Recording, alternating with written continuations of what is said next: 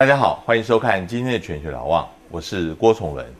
新加坡即将在七月十号举行大选，那这一次呃，为什么选择这个时间？呃，人民行动党它现在目前的执政党，它目前胜算有多大呢？我们今天特别邀请到正大国发所的所长刘小鹏教授到我们现场来。刘教授好，主持人好，大家好。呃，首先，嗯，我想先请教，就是说，当然，嗯，真正的这个新加坡这一任政府的任期是到明年的年初，为什么现在他选择要举行大选？当然，他提前任何时间都可以啊，可是他现在选择的是疫情还没有完全过去，那他的考虑在哪里？OK。第一个就是说，他从来就不会等到最后一分钟，这是这是确定的。而且他之前已经有很多 sign 了，就是说他在重新做一些组织的时候，其实大家也大概都知道，呃，那个反对党也都有心理准备。不过最重要一件事就是他为什么要选择现在？照讲现在有疫情，有这些，那我们应该这样讲：如果从前几年来看的话，其实其实执政党最怕的就是在选前那个选民的到一定的激情的话。那对他的选票会有影响，嗯，所以大家在前几年还设了一个叫冷静日，嗯，冷静日就是选举前一天不准你做任何的活动，嗯，希望把他的选票的流失降到最低，嗯，那现在有了疫情，刚好有理由，就是说既然大家不准集会，那对他来讲其实是一个利多，那他现在限制的严格程度，甚至。不允许这个反对党到街上去拿个瓶子去募款，他都说这样子是呃会增加跟人群的接触等等。所以换句话说，这对他来讲其实是一个一个好事情。这是从疫情的角度来看。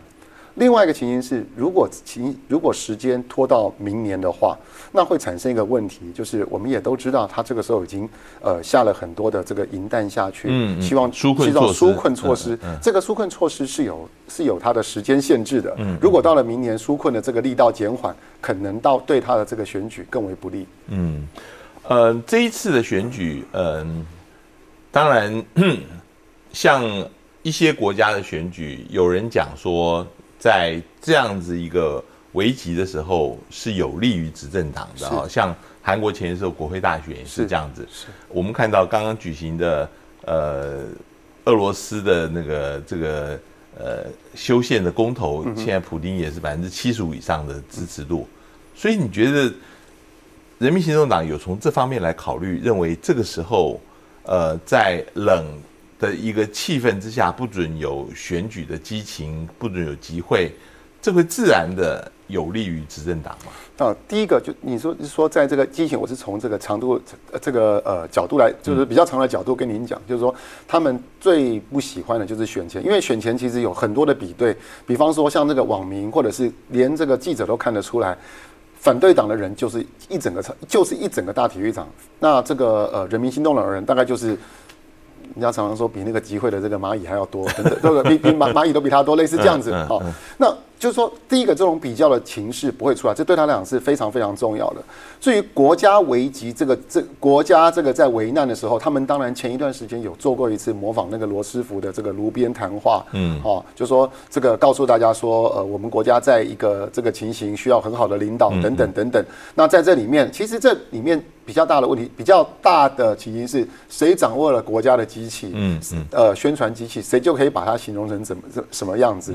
在这里面，即使对对疫情，他们都做了非常好的修饰。嗯嗯，就说他们没有提到说哦，我们其实中，我们其实这个呃染疫率简直是东南亚第一，而且持续在当第一。他们不讲这个，他们告诉你说，其实我们的死亡率是很低的，是我们出院率是很高的。虽然这些人出院是到外面继续隔离，就看你怎么去操作这个这个数字跟危险。这个就我我想要跟你讲，就呃想要请教，就是说，当然呃执政党。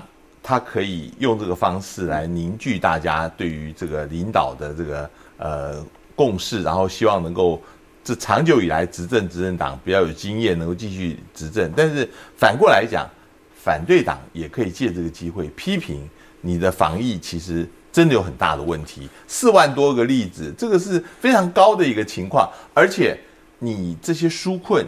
究竟有没有真的到位，真的到一般人手上，这个也可能是一个一个问题。你你怎么看呢？第一个，你说反对党可以批评，你当然可以批评，他们平常就在批评。问题是你批评给谁听？没有那个群众运动，你很多批评的声音就出不去了。是很多比较有这种 drama，这种比较有这种剧情式的那种比较刺激式的事情，就传不出去了。这是这是一个这个局长为什么要选这个时候的最大的好处。对不起，你刚第二个问题。呃，我我第二个问题是主要是想说，嗯。他现在的这些纾困的措施，纾困，老实说，有呃，我们看全世界，其实纾困其实目前。都没有办法真正发挥效果。对对。那那那这个的话，政府是应该要负相当的责任。新加坡在纾困一直有一个问题，就是说这前几年在零九年、一零年左右也出现过，就是说你要怎么去纾困？当年台湾是使用采用了这个叫做呃那叫什么消费券？嗯。消费券其实它有它的经济学原理在，你在这边花，那后面怎么样启动？但是新加坡前一段时间呃有一个议员说，我们平均每一个呃平均每一个呃国民拿到了两万多块，就是。新币哦，两万多块的这个纾困金，哪有这么多？那什么叫做平均？哦，你把钱给大企业了。嗯，那你把钱给大企业，大企业会怎么做？对经济有有什么效果？更重要一件事，大企业谁在控制？所以在这里面，你说这个纾困金能有多少效果？呃，以它的这个结构来讲，可能会比其他国家又再小一些。嗯嗯嗯嗯。呃，这一次选举，当然，呃，很多媒体他着重的是，呃，这个李显阳出来选啊，呃，李显阳现在这个他说加入新加坡前进党啊，呃，你觉得目前看起来，实际上效果有多大？就是说，呃，还是这是一个媒体上的造势的一个情况，还是有什么样子的？他跟前进党很好，是已经是一阵子了。那第一个就是说，呃。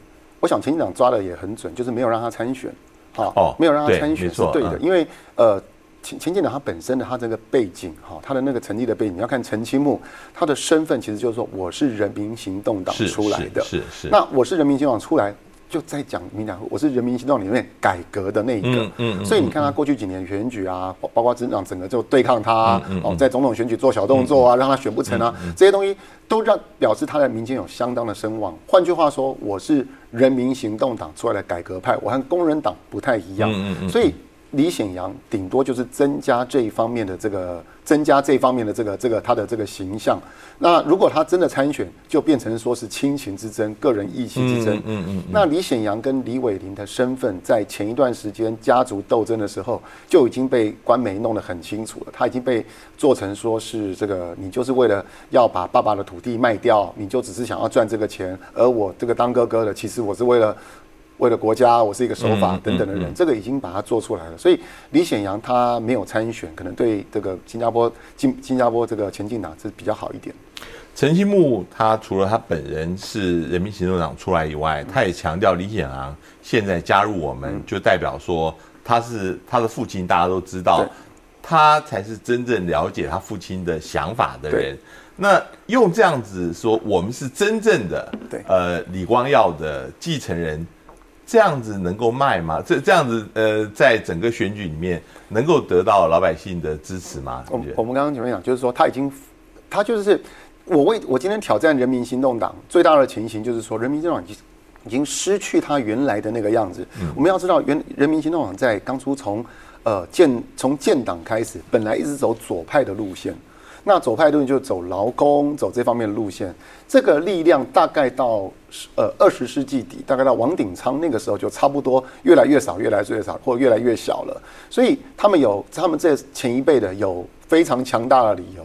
就在讲说，现在人民行动党许多都是所谓的精英，嗯嗯，许多都是所谓的高等教育，嗯嗯，那这个呃家世啊、思考啊都已经一样的，跟我们当时是草根出来不一样，所以说我们才是真正的人民行动党，或者是说，就先不要讲我们真正人民行动，我们才有原来人民行动党的那种理想，因为他现在已经偏离方向了，走高薪、做豪宅等等等等，嗯嗯嗯，嗯。但是这一次的选举，呃，大家仍然担心，就是说反对党仍然是一盘散沙。是，呃，到目前为止也没有想要整个整合起来，成为一个呃共同的一个阵线的一个迹象。到目前为止，现在已经没有做，就已经来不及了。嗯，这个是不是一个新加坡反对党一个很大的一个致命伤？呃。